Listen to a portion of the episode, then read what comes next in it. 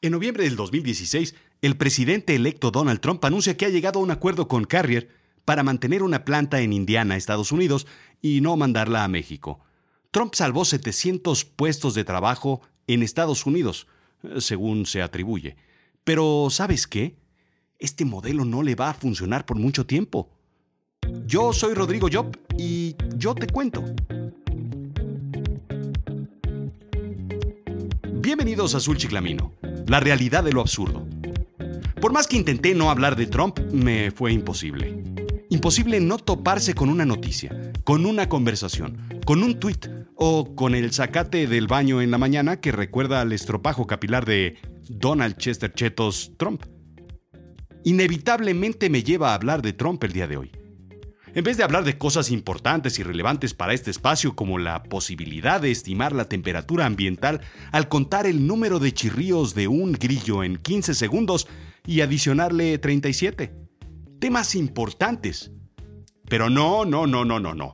Debemos hablar de Trump. En fin, empecemos. La revista Time explica que es muy común que el Estado gaste, quiero decir, invierta billones de dólares para persuadir compañías a crear trabajos en el país. Ese es el trabajo del Ejecutivo en realidad. Claro, junto con su nuevo programa de comedia tipo sitcom The Apprentice Presidential Edition, en donde nos enseñará las peripecias de un torpe y bipolar ejecutivo que intenta tener éxito en la Casa Blanca. En fin, estos incentivos incluyen propiedades, créditos en ventas o impuestos, disminución de impuestos, reembolso en costos diversos, en fin, estímulos monetarios de diferentes formas que alentan la inversión. El caso de Boeing en 2013, por supuesto Boeing los aviones, no los refrescos de Pato Pascual, en donde reciben extensiones de impuestos por 8.700 millones de dólares en el estado de Washington, en Estados Unidos, para asegurar la producción del 777X.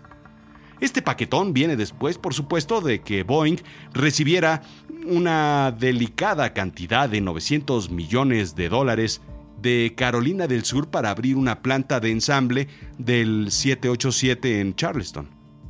Tesla, por otro lado, recibió 1.300 millones de dólares en Nevada en 2014 subsidiando una planta de baterías a las afueras de Reno y Los Ángeles Rams recibieron míseros 180 millones de dólares en reducción de impuestos en Inglewood para relocalización de San Luis.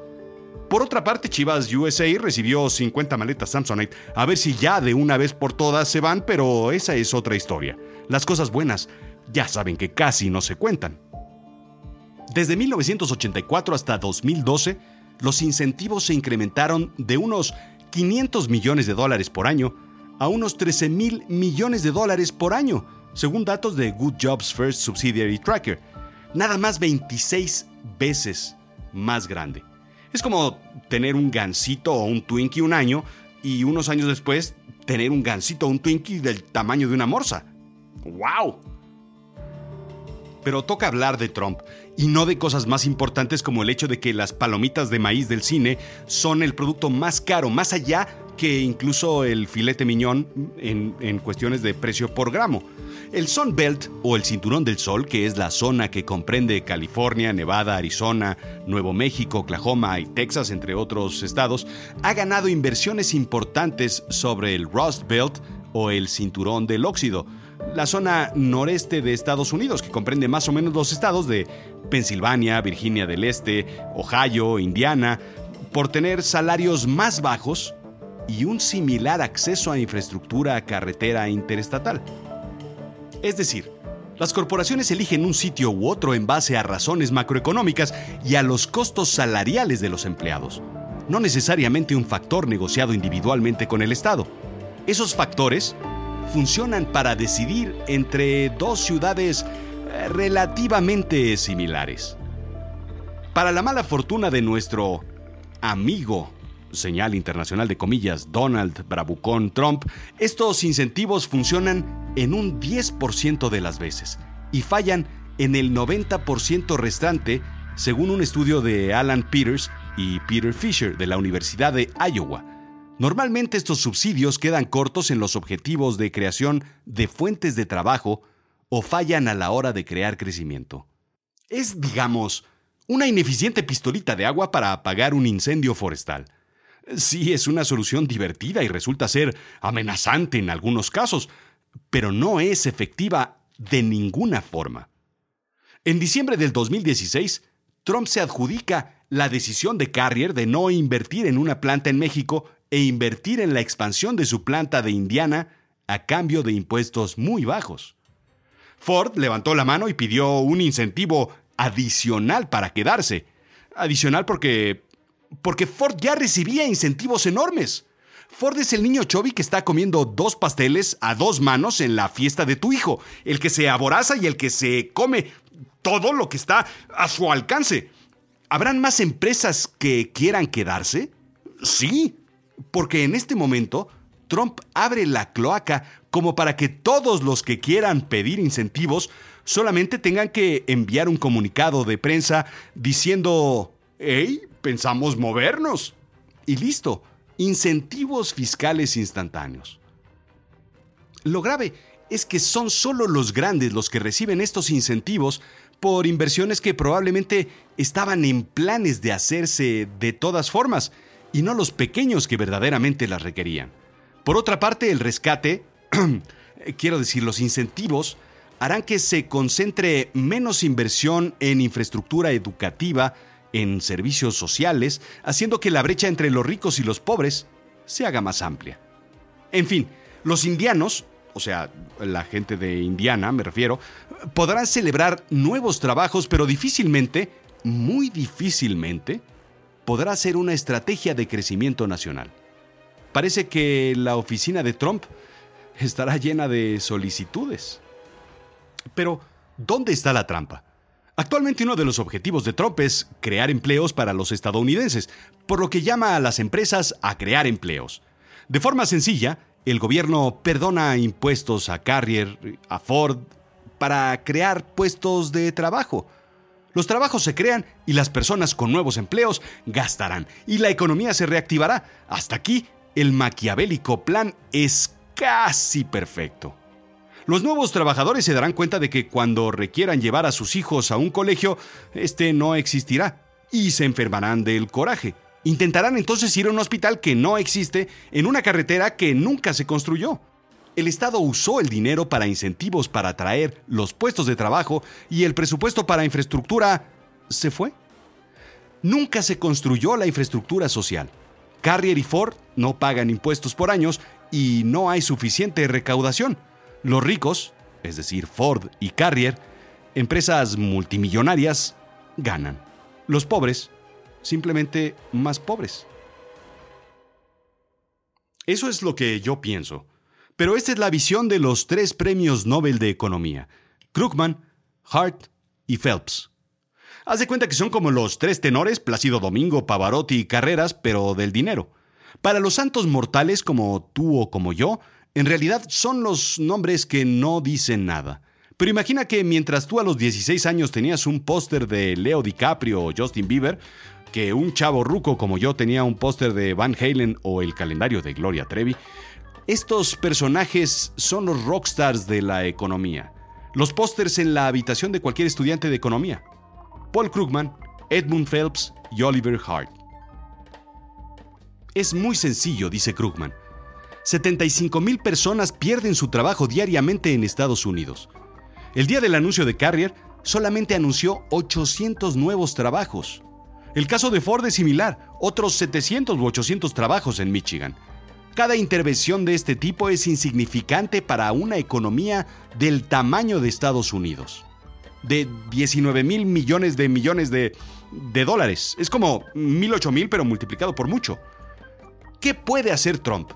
Quiero decir el señor Trump, para continuar con ese timo. Sencillamente seguir salvando empleos por aquí y por allá, nunca serán suficientes estos esfuerzos más que como una estrategia de relaciones públicas ante los medios para una nación tan grande como los Estados Unidos. ¡Boom! Hart, por otra parte, dice que tratar de recuperar los empleos que se han perdido es extremadamente ineficiente y costoso. Deberíamos mirar otros caminos a futuro. Yo no creo que los ricos deban pagar menos impuestos. En mi opinión, deberían pagar más. ¡Bolas! Por supuesto, se remata hablando de la mala idea de deshacer acuerdos comerciales o imponer aranceles en el camino hacia el futuro. Sería malo para la economía mundial y más para los Estados Unidos seguir en ese camino. Y finalmente, Edmund Phelps, también premio Nobel de Economía, dice que Trump tiene la idea de que bulleando empresas privadas como Ford o General Motors se conseguirán los objetivos de incremento de empleo. Pero es una expansión a la política corporativista económica no vista desde los gobiernos fascistas en Italia y Alemania en los años 30.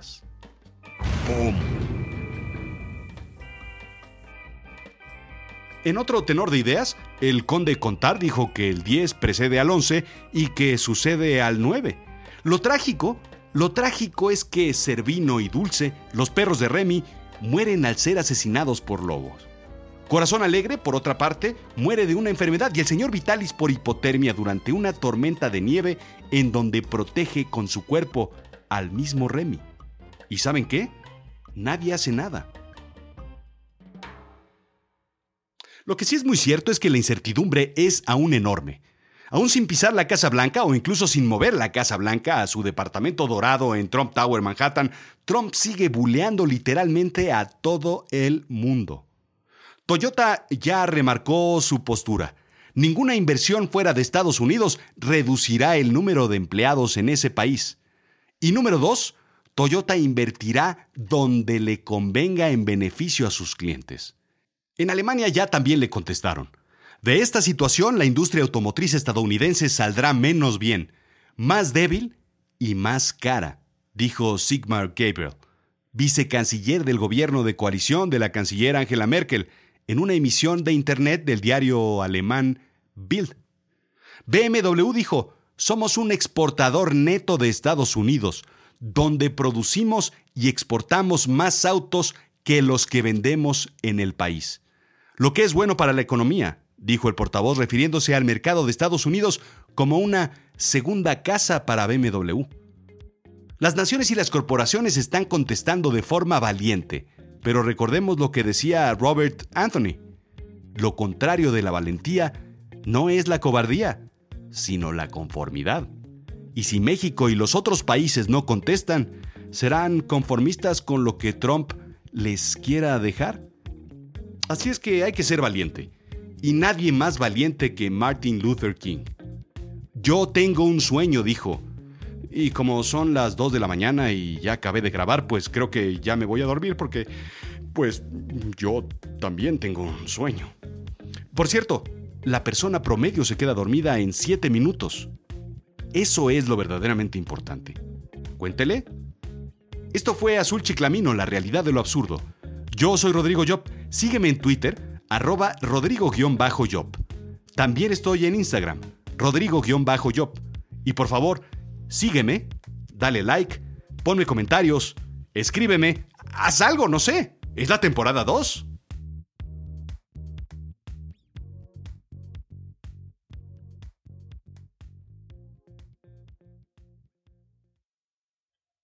Por cierto, los pingüinos son las únicas aves que no vuelan, pero que sí nadan. De eso es de lo que deberíamos estar hablando. No de Trump